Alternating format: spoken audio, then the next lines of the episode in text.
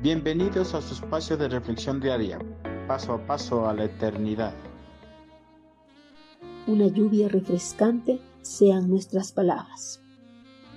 La lluvia es uno de los recursos más añorados en las regiones donde las lagunas, ríos, riachuelos y fuentes de agua dulce son escasos. Las personas, plantas y animales que viven en estas regiones anhelan la lluvia ya que sin ella sus vidas estarían en peligro. Tal como las personas que viven en las regiones áridas anhelan la lluvia, las personas que viven en constantes tribulaciones anhelan las palabras de las personas que viven en rectitud bajo la justicia de Dios. Job había sido una de aquellas personas que había vivido bajo la voluntad de Dios, y por eso sus vecinos anhelaban sus palabras anhelaban mis palabras como la gente anhela la lluvia, las bebían como a la lluvia refrescante de primavera.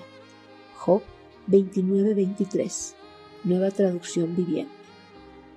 Las palabras de las personas rectas y justas que viven en el temor de Dios son anheladas, ya que son como la lluvia temprana en las regiones áridas donde el agua es escasa.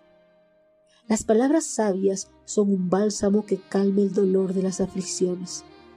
Las personas escuchaban con atención las palabras de Job, porque sus palabras eran esa lluvia temprana que calmaba la sed de su desesperanza, les daba aliento y fortaleza para que mantengan su fe y confianza en Dios.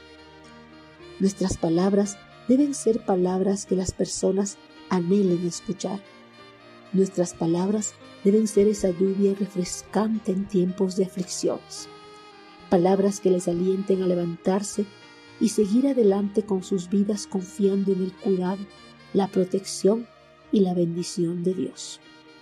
Para que nuestras palabras sean esa lluvia refrescante para el cansado y sediento, debemos llevar una vida de rectitud y de justicia, una vida en conformidad a las palabras de la Sagrada Escritura.